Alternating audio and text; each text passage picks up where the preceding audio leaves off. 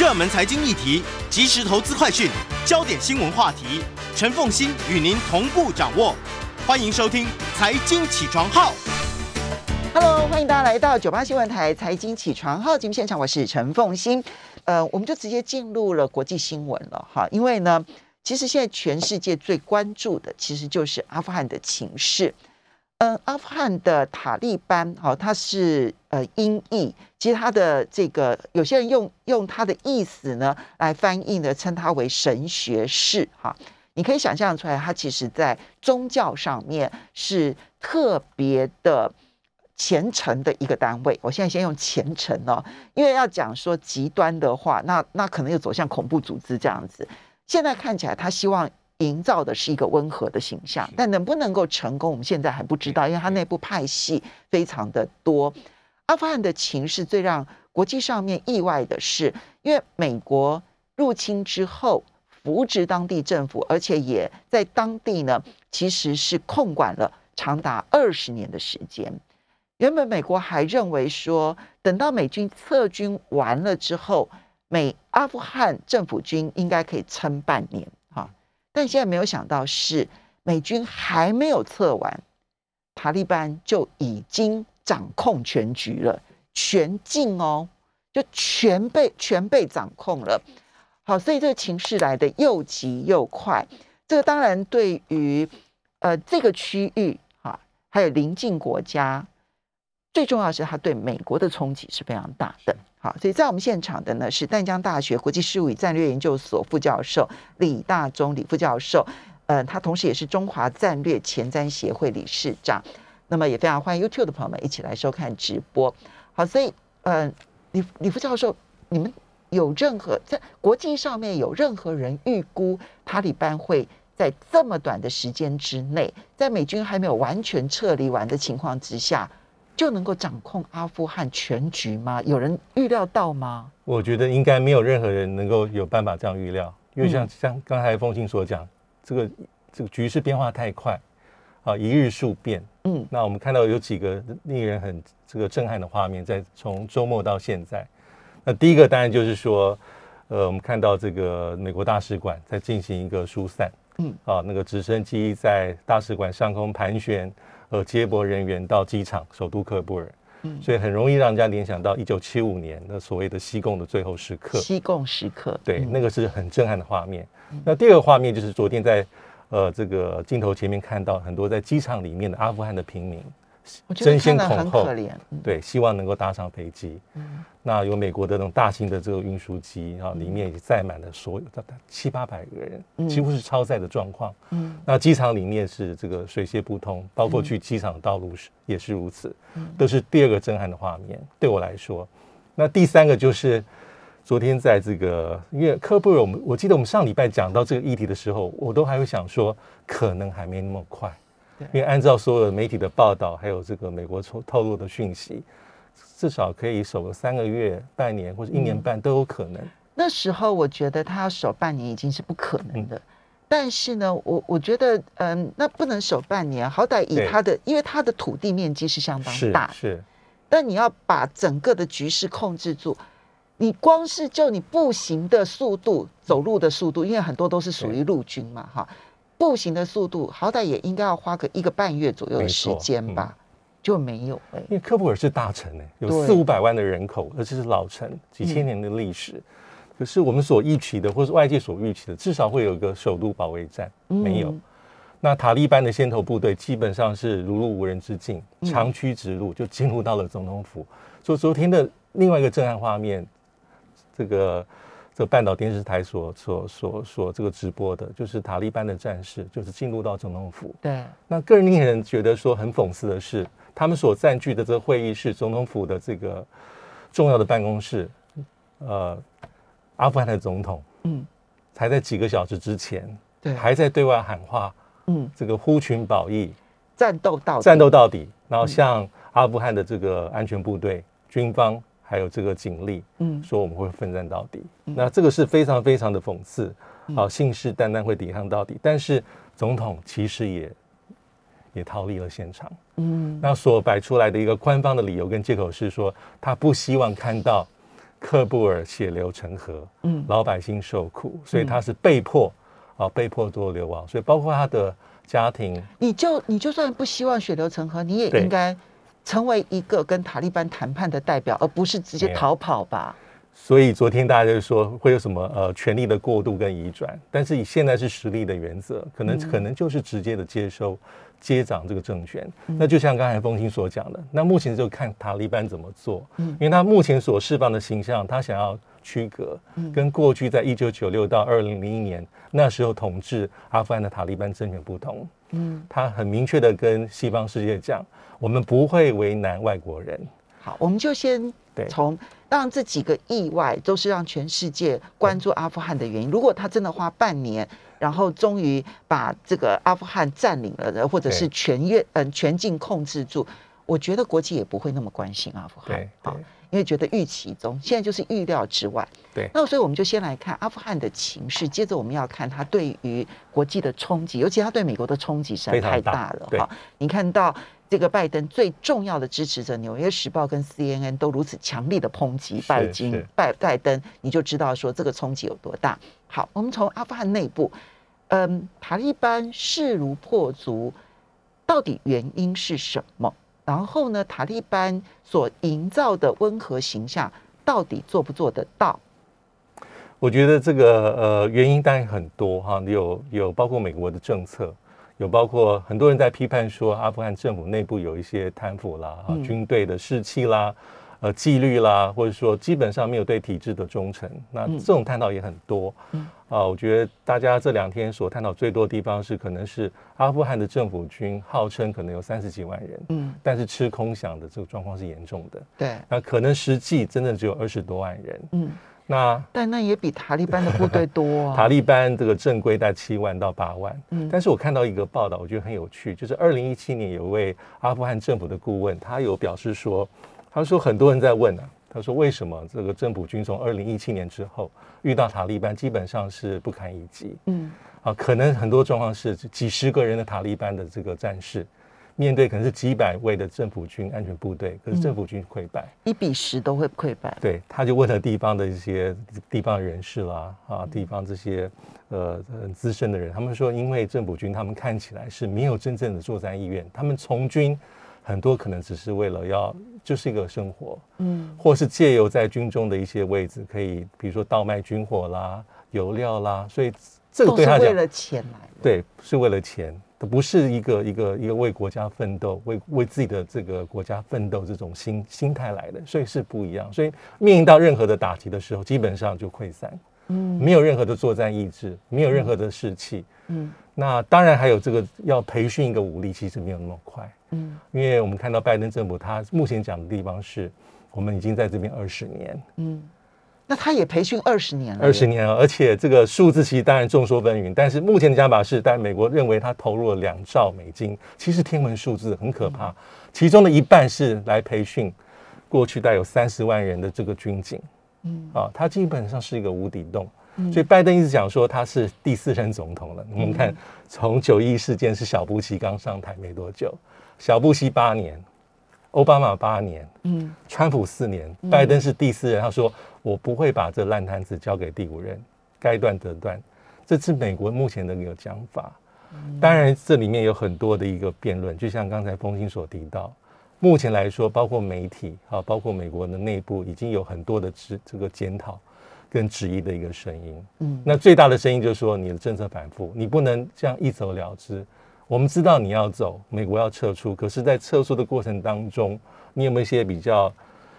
好的情报？所以除了这个对于政府军的一些所有的指责，就是说啊，你们通通都你们都是一一群乌合之很糟糕的乌合之众，然后呢，见到了战斗就跑，只想保命啊，只想为钱哈，这对。啊好这些指控之外，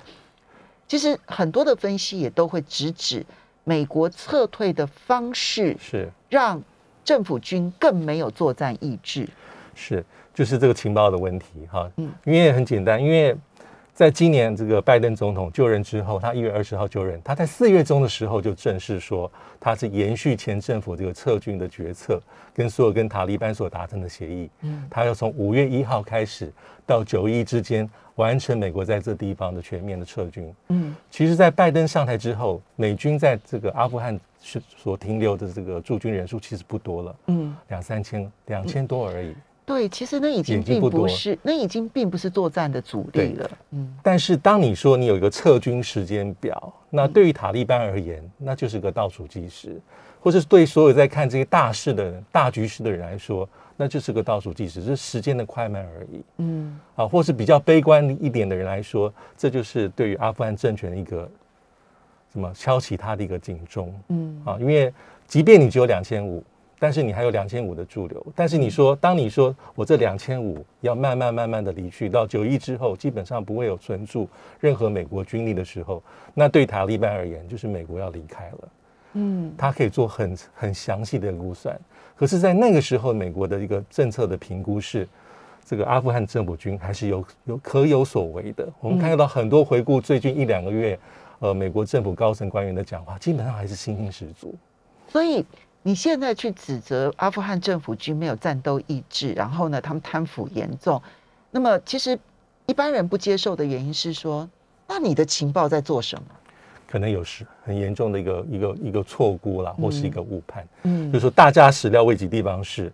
拜登政府做的决策，可能没有想到说阿富汗这个政府军是如此的不堪一击。嗯，这是一个很重很重要的一个一个地方。好，等一下，其实我们下一段会好好提拜登现在的政治危机是极大的。对，但是在阿富汗内部的情势，嗯，塔利班现在势如破竹，已经掌控了全局。对，可是阿富汗就稳定下来了吗？那塔利班内部现在反而要去认真的研究塔利班内部是团结的吗？那塔利班未来的做法跟二零零一年之前？掌控的这个这个塔利班会有什么不同吗？嗯，是，那这是大家目前是最最最在意的地方啊，因为呃，目前来看，就是第一个是美国现现在的压力会非常大，因为很多这个指责的一个矛头就指责到目前的拜登政府。因为拜登政府其实他自己，他对外交其实非常理解。嗯，他参议员的生涯这么久，那很长时间是在参议员的这个外交委员会里面啊，所以他对区域局势的判断，照理说应该有他一定的一个一个很专业的至少应该比川普强吧？是他经验其实是非常非常丰富啊。但是目前来说，就是这个辩论在美国之后，我觉得会开始会起来。嗯，就有两种，第一种就是说指责美国政府，你是一走了之，政策反复。第二种就是像目前美国政府所所他所防卫的方法，所所护卫自己这个政策的方法是说，我基本上对阿富汗仁至义尽，嗯，我不可能在这边长期的存留。就像这几天我们也看到美国官员对我说，美国的部分我们下一段再谈。我们先谈阿阿富汗阿富汗内部塔利班塔利班的派派系的问题。塔利班目前来看就是说，呃。呃，目前来说，就是他他所对外所呈现的一个一个形象是，希望说是一个比较友善的，嗯，啊，不会这么像过去一样这么极端的，或是比较严格的严刑峻峻法的一个措施，嗯，啊，采取比较一个呃比较比较严格的一个教育去统治这个国家啊，但是其实现在阿富汗人民还是很多很害怕。嗯啊，否则不会有这样的一个出王朝。嗯，那我们也看到一些媒体所所访问一些，尤其包括像一些女权人权分子，他们其实非常的紧张。嗯啊，甚至有一些，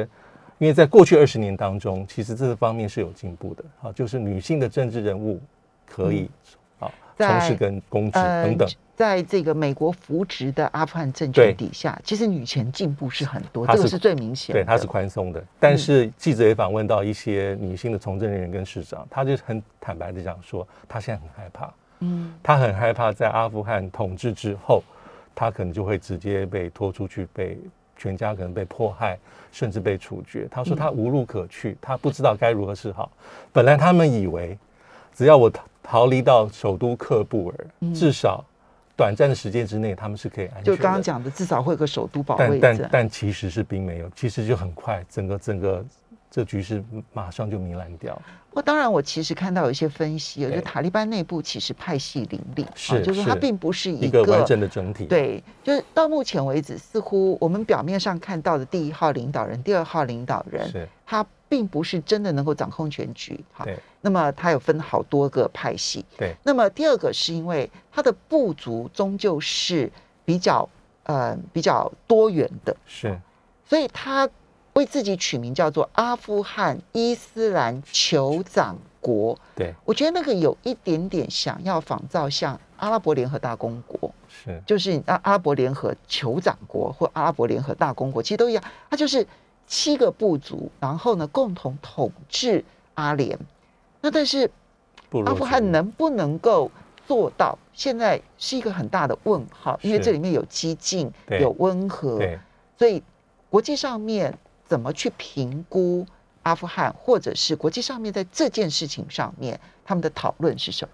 对，可能就像我们刚才所讲的，打天下其实比较容易，但是你要成为一个整体，有治理能力，治理天下其实比较困难。嗯，哦，就像刚才凤欣所讲到的，啊，里面有各式各样不同的一些派系的力量，但是他们在之前的作战当中，他们有个统一的一个目标，嗯所以很容易有团结跟凝聚力。对这目标就是把美国所他们认为所母美国所扶植的、比较附庸的嗯这个阿富汗的政权推翻掉，这是最重要的。嗯啊，所以他们认为说这是个伟大的时刻。嗯啊，所以在昨天的电视画面里面，我们可以看到这个塔利班的领导者有这样的一个陈述，说我们已经面临到最后的时刻了。嗯我们新的体制、新的制度很快就会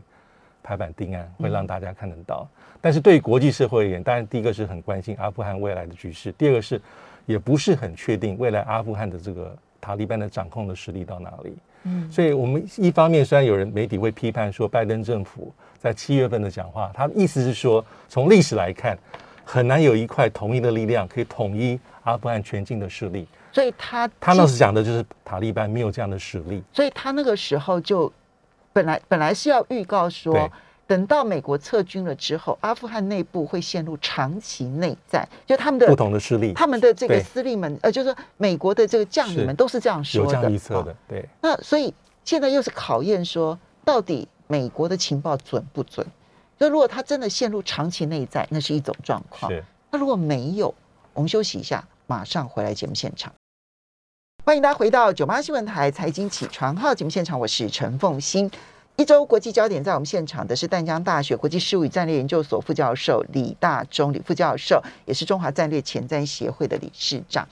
那么也非常欢迎 YouTube 的朋友们一起来收看直播。所以，呃，李教授，我们刚刚就提到说这件事情对拜登冲击非常的大。那么，其实我注意到最近，包括《纽约时报》跟 CNN，其实对拜登的这个撤军都用了很重的话，比如 CNN 就说拜登是荒腔走板的撤军行动，导致了一场酝酿已久的国内外灾难。哈，那么，嗯，《纽约时报》跟 CNN 其实是在去年美国总统大选当中最支持拜登的媒体势力了。对啊，但是他们这一段期间的抨击，就特别让人觉得这个醒目哈、就这个对拜登的伤害显然是相当大的。他内部现在碰到的抨击以及情况是什么样？我觉得目前来说，看起来对拜登政府最伤的是，因为他上台之后所主打的一个外交政策目标是要重拾美国的全世界领导威信，这后面就是一个信赖啊，因为美国在全世界各地有各式各样的盟友伙伴啊，即便是没有正式的结盟关系，但这次阿富汗就会让美国这个在全世界还有在美国的国内有引发非常非常多的一个批评。信赖危机。信赖危机哈，因为比如说在亚太地区就有盟国美国的盟国体系，嗯那过去我们在谈论台湾的时候，也非常的提论提问提到说，美国对台湾在安全上还是有很重要的一个扮演的角色啊，因为如果台湾呃美国等于说是弃守了，可能会对其他的美国在这地区里面真正的条约盟国，比如说像日本嗯和韩国，造成很重大的信任危机。那过去几十年来，我们都是用这样的角度去看待美国的外交政策，所以这一次那个拜登政府在阿富汗政策上，啊，会遭受到国内不管是共和党或是刚才所提到的各式各样媒体的抨击，其实也有它的一个道理存在。那我觉得最伤的还是，因为拜登从一月二十号他所高举的外交政策的这个旗帜，就是说我的目的就是要矫正过去四年川普政府在外交政策上的失败。那失败就是大家怎么看美国，不太信赖美国了，嗯不相信美国所讲的话。那如今啊，这个政策在拜登政府它是很强。很就是很执意要去执行它，但这个后果其实对他的一个国际的形象，还有未来拜登政府在未来在美国内部的这个政局哈，包括他之后可能要打其中选举，都会有一定程度的压力，甚至是美国民主党他党内的朋友伙伴们在这个政策上，可能慢慢的一些检讨的声音，啊，可能都会慢慢去浮现。外在的压力，这这个区域现在的嗯谈论的方法是什么？就我看各国其实是如何谈论这件事的呢？对，呃，目前来说，其实很大概比较还没有这种正式的，比如说美国的盟友或是官方或伙伴站出来去挑战或去批判美国的官方政策，目前还没有这样看得到。但是可能在私下的一些讨论里面，啊、会有一些讨论跟一些相关的评论出现。那比如说今天早上看到的新闻是德国的这个德国政府也提到说，其实德国认为自己对阿富汗有责任。啊，因为在阿富汗境内帮德国做事情的啊，甚至是一些人权运动者、一些人权律师，德国认为有责任要把他们撤出来。当初其实说是说美军入侵阿富汗，但事实上很多国家都有参与，德国是有参与的。是是，还有包括北约，嗯诸如此类。嗯所以这里面也代表说，德国认为自己有一番责任在。那用这样的角度来看，那身为全世界最的最重要的民主国家，其实美国的责任跟角色，其实应该是更大的。所以德国想要把阿富汗当初帮德国的这一些人，对，大概一万多人，是对一万多人，也人也不少。啊，一万多人也蛮多的。对对对，要希望他们能够帮助他们，至少先离开阿富汗。是。有没有跟他们没有提到说要要接纳这一些人成为他的政治难民吗？并没有这么细节来提出，但是过去德国对这方面的议题可能是比较宽容、比较大陆。比如说，过去在叙利亚的一个嗯内战里面，德国可能接收最多的这个难民数目，在欧洲国家里面，德国可能是名列前茅嗯啊。但是德国目前已经有这些的讨论，嗯那我相信这些类似讨论可能在美国内部嗯，也会在近期之内也会讨论的非常非常多。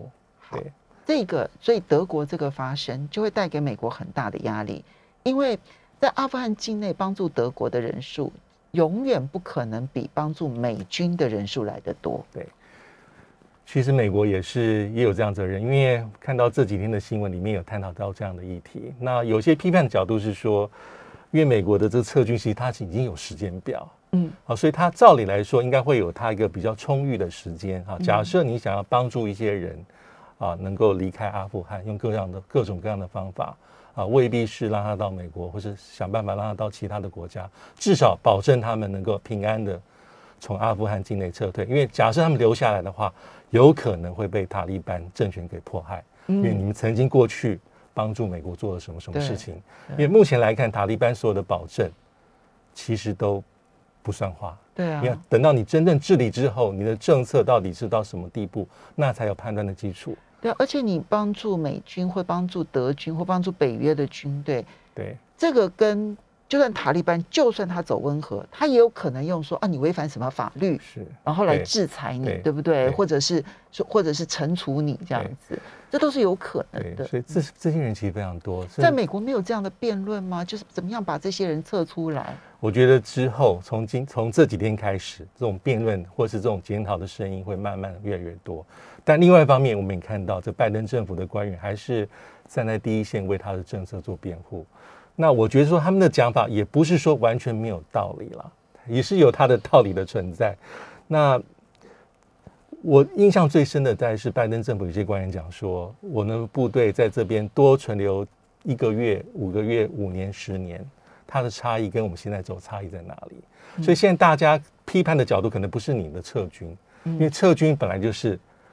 箭在弦上，我们都知道撤军，而且是不分共和民主两党的总统都在谈撤军。对呀、因为奥巴马也说了，然后川普也说要啊，那拜登也说要、啊，而且而且在奥巴马时期是阿富汗美国驻军人数最多的时候，大概是十万人。嗯。因为当年阿富这个奥巴马竞选总统的时候，他是批判小布希的政府的政策，零三年攻打伊拉克，嗯。阿富这个奥巴马是奥巴马的讲法是说你弄错对象哦，因为九一一事件基本上跟伊伊拉克关联性没这么强，重点应该是我们要回防阿富汗。所以在欧巴奥巴马当选总统之后，美国其实是增兵阿阿富汗，富汗的，嗯。但到现在其实已经不是那个样子。所以我认为说，美国的政策其实有它有它的道理啊，就是这个事情给我们最大启发是，美国的政策还是它的国家利益在做驱使啊，嗯。而且他的利益是跨党派支持对的，，而且即便是像美国这么强大的国家，世界第一流的强权强权，它的国力也是有它的局限性。嗯面对阿富汗，美国不可能长期驻留嗯啊，而且美国政策本来就有它的一些局限、跟优先顺序、跟权衡。二十年前的时空环境是，大家如果有印象的话，九一一事件之后的一个月，其实美美军就已经进入到阿富汗了。嗯跟当时的北方联盟合作军阀，把阿富汗塔利班政权推翻。当时美国人是人人称好，嗯当时小布希政府、小布希总统站在九一一的这世贸大楼废墟里面，废墟上公开喊话，那个照片是很经典。他说：“无论天涯海角，我会把宾拉登绳之以法，追捕到案。所以二零零一年那时候的美军入侵阿富汗，然后跟二零零三年他以大规模毁灭性武器，然后入侵伊拉克，对，这两件事情其实是让小布希在美国内部的声望提升的。对，所以以派军队然后进入阿富汗以及进入伊拉克来讲，那个时候在美国内部是美国利益，是。但是今天要从阿富汗撤军，要从伊拉克撤军，在美国内部也是美国利益。也没错。但时空环境变了。嗯当时老百姓支持打，那现在没有老百姓，就美国的民意基本上是支持。嗯如果没有发支持生支持，如果没有发生这两天这么戏剧化的变化，就像二十几年前我们有所谓的 CNN 效应，就是美国，比如说在九零代初期的所谓一些啊，包括在佛隆蒂、卢安达的这个这个惨剧啊，当时是老百姓能够透过媒体画面直播看到啊，怎么美美国人没有动手，美国没有出兵去干预，没有出兵去救他们呢？嗯那如今也是因为媒体的这个盛行，媒体生态的改变，所以这一幕幕在机场的画面，在大使馆的画面啊，国务院的这个执行画面，会让老百姓认为说，哎，美国好像这个政策上太仓促了一些。嗯，对我们支持你，我们撤撤军，因为二十年来我们死了两千三百多位子弟兵，在这个异国的土地上。嗯。对我们来说没有直接的利益。嗯。当年我们支持你去打阿富汗，是因为宾拉登他被这个塔利班政权所保包包庇窝藏，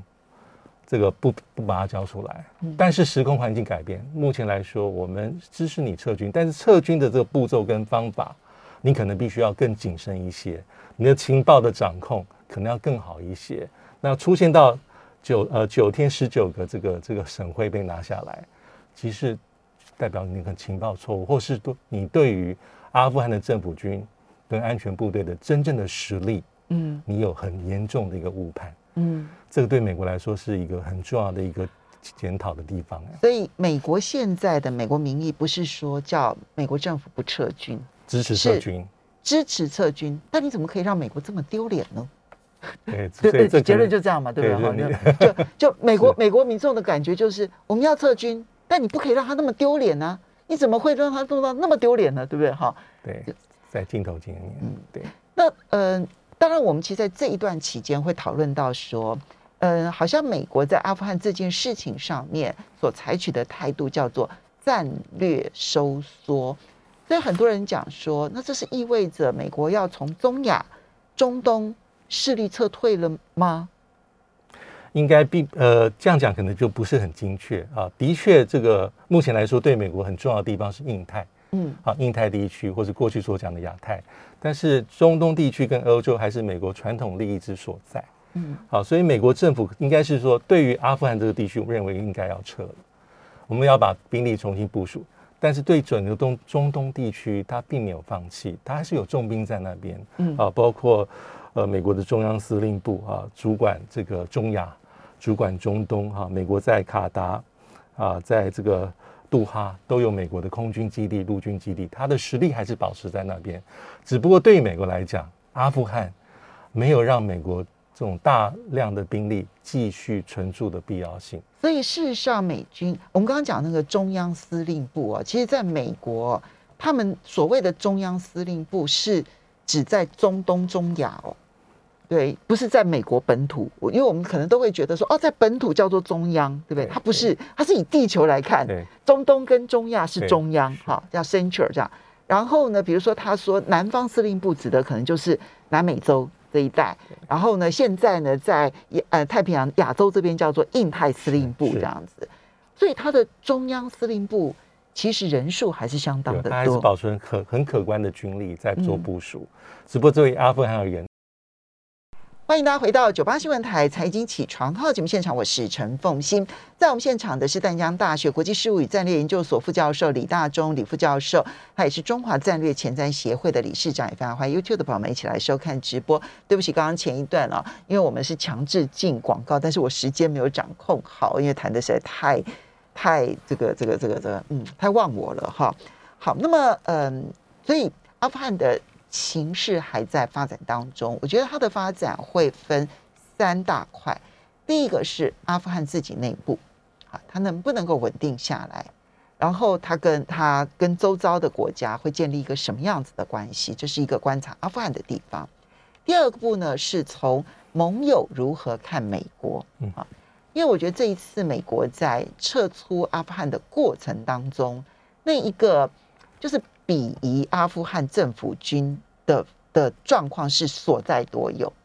那我觉得在这种情况之下，你要说阿富汗政府军多有战斗力也很难，好，所以我觉得那个过程会带给很多盟友心理心理上面一个一道痕，事实上不是盟友而已，盟友国家里头的人民，他们也会借由媒体看到这些画面，他都会产生冲击影响。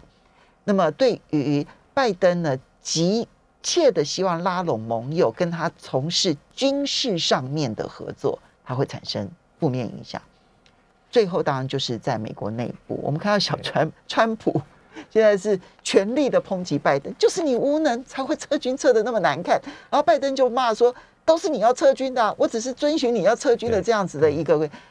他对明年的选举的冲击影响还很难评估哈，对，因为时间还早。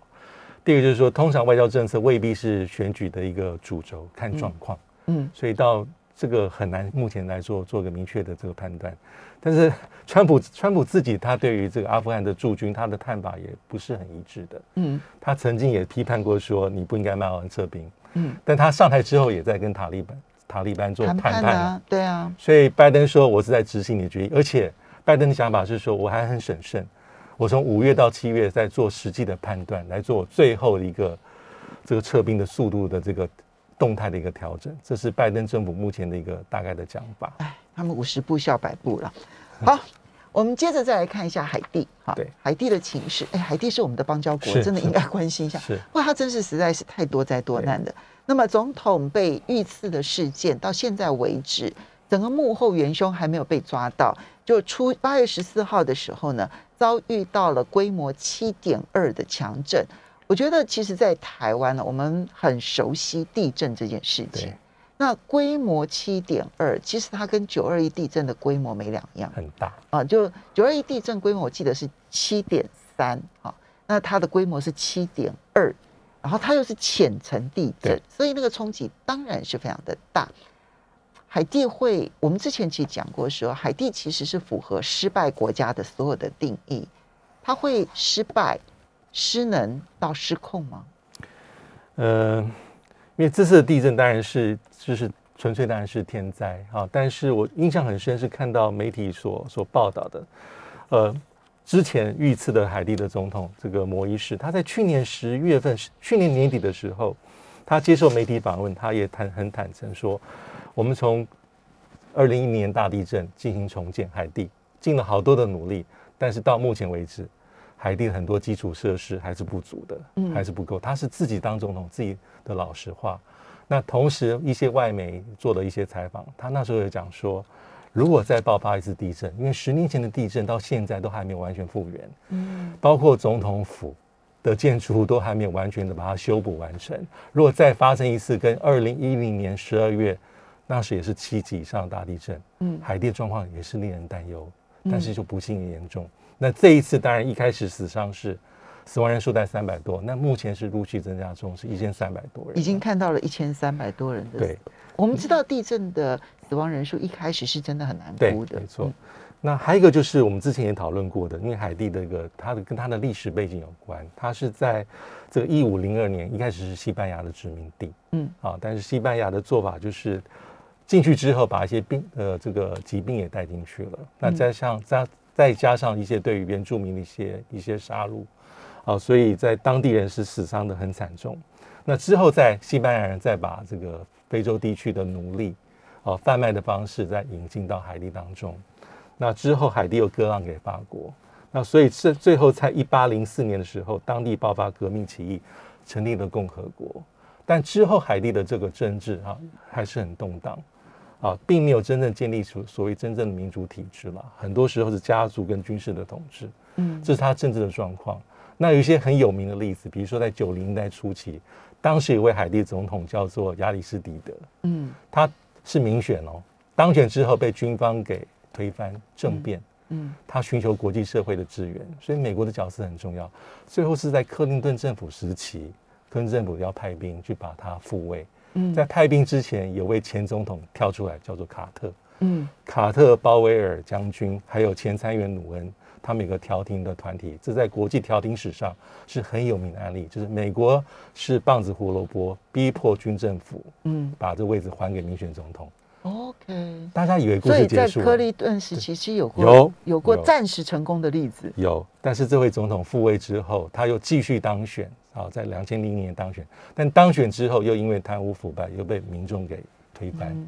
这时候，鲍威尔将军已经是这个小布希政府的国务卿。嗯那这个加里斯蒂德寻求美国的援助，说我要流亡出走，请维护我的安全。嗯所以这就是海地的政治的近期的发展，很有名的案例。它政治是动荡的，是全世界倒数的一个发展的国家。有两个指标，一个指标就是刚才所讲的脆弱国家指数嗯啊，它的前身是失败国家指数。嗯这个指标里面是零到一百二，分数越高，状况越惨。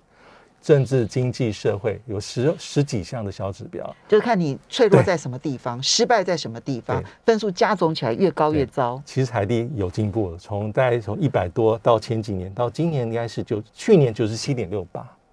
这是一个指标，有七点六八，九十七点六八，九十七点六八，还是满分是一百二，越越高越惨，越不好。OK，第二个指数叫做联合国人类发展指数 HDI，嗯在一百八十九个国家当中，海地在上一次做的这个统计是一百六十九位，嗯也是很后端班的。嗯所以它有经济上就政治上要高度依赖国际社会对它的支持，大国的援助，在经济上出现很多治理的困难。那美国的角色很重要，联合国的角色很重要，因为我们知道刚才故事再继续讲的话，是二零一四年之后，联合国在海地存驻了十五年，对，海地稳定特派员十五年。联合联合国的维维和部队，维和部队，而且这个稳定特派员在十年前的这个大地震当中，有一百多名联合国的官员、维和士兵也是在地震中这个这个这个受伤。嗯，那刚才凤信特别有讲，海地也是我们的邦交国。对，我们在十年前地震的时候，其实台湾有很多的资源，嗯。社会各界跟政府，我们有一个很特别的计划，是当时在二零这个一一年啊，嗯。在我们有空军派出 C 幺三栋运输机，啊，嗯。长城跋涉，先飞到美国亚利桑那陆克基地做整补加油，嗯。再飞到佛罗里达空军基地，最后是抵达我们旁边的这个海地旁边的多多米尼加。多米尼加那时候也是台湾的邦交国，对。现在不是了，对。对，嗯。当时因为评判说可能先停那边比较安全，再用陆路的方式把飞机上载运的带六吨的这个救济的物资送到海地。但这个物资的数量并不是那么庞大，但是是代表我们是我们邦交国，我们人机几机一个很重要的一个、一个经验，所以那次是一个重要的慈航任务，嗯，在当时讨论这次没有。了，这次其实政府有一些就是呃，因为这次赈灾，毕捐竟款嘛，捐款，毕其实搜救队都准备好，但是毕竟赈灾的这个严重程度跟二零一零年那一次还是有重大的差异，因为上上一次很可怕，这个死亡人数是二十几万。嗯。所以，在刚刚您特别提到，从他嗯一八零四年这个建国以来，其实他一直都是属于脆弱国家，是。是属于嗯低发展的国家，所以他的政局从来没有稳定过，他是非常需要仰赖的，其实就是美国。美国看起来它的所有的政策，不管是我要不要，我要不要伸援手，我我的棒子跟胡萝卜，我是最直接的。这一次到目前为止，美国有没有对海地的情势有任何的表达，或者直接协助？呃，美国可能透过一些国际的组织，还是表达说对海地有一些人道的救济、嗯人道的帮助，这方面还是有的。但还是没有直接介入的计划，像克林顿那个时期的计对划。对，呃，克林顿实行那是真的是一个很经典的案例，因为呃，我印象还非常深，因为当时的军政府是死都不退让。嗯但是美国是很典型，他在外海已经有这个美国两栖攻击舰，嗯，上面有数千位美国的这个军这个这个军事人员。所以我的军事先镇压。然后这时候刚好碰到这个卡特前总统说我要调停，对，这个民主党总统是我后辈你慢一点，嗯，我带领我的调停队伍进去，然后也得到要得到克林顿的授权跟安全的保护，所以他进去之后，他大概在三天七十二小时之内，他去游说军政府的这个嗯。头头，说你要退位，也谈了条件。嗯。那最后当然是他们点头。嗯。那些条件就是军政府说，呃，你要保障我不能有污点，啊，比如说不能军受接受军事审判，嗯。啊，我可以很，我也可以流亡，但是是光荣的，嗯让我退位，嗯，在这样的给我面子就对了。给我面子。所以当时的克林顿带着后来的这个鲍威尔，鲍威尔那时候已经是很有名的很有名的将军了。那还有一位来自南方的这个卡特的好朋友，嗯哦、参议员努努恩啊，他们成立了三个英文的简写是 CNP，嗯很成功的调停。这后面也见证了美国在当时或是之后影响海地很重要的一个一个一个一个影响力。嗯，其实对卡特当时啊，作为和平特使这个角色，在国际上面是有名的。有名的，因为他不是只有介入海地这一个事件而已，其实后来其实包括了去北韩，北韩然后救出美国人，对不对？对好，等等的这一些事情，它影响非常的大。当然，我觉得这也跟克林顿在处理上面的成熟度有很大的关系。所以一根棒子，然后一根胡萝卜。那卡特代表的是胡萝卜，那这个克林顿把整个的军舰派出去的代表的是棒子，其实成功的解决了问题。是但是那个时候的美国有那样的实力，那是在一九九二年到两千年，好，因为克林顿是90年代一九九二年到到到到两千年，现在的美国在想要找到这样子的一个实力跟组合，恐怕困难度就变得非常高了。对，我觉得牵涉到一个是意愿很重要，第二当然还是美国的整体的实力，还有它的优先次序放在哪里。对，好的，所以呢，一周国际焦点呢、今天为大家剖析到这边，要非常谢谢淡江大学国际事务与战略研究所副教授李大忠李副教授。那我们今天所有的节目，我们其实每个礼拜二、礼拜三、礼拜五的节目都会放在 Podcast 新天地康乃馨的新，搜寻一下，其实就可以搜得到了。谢谢。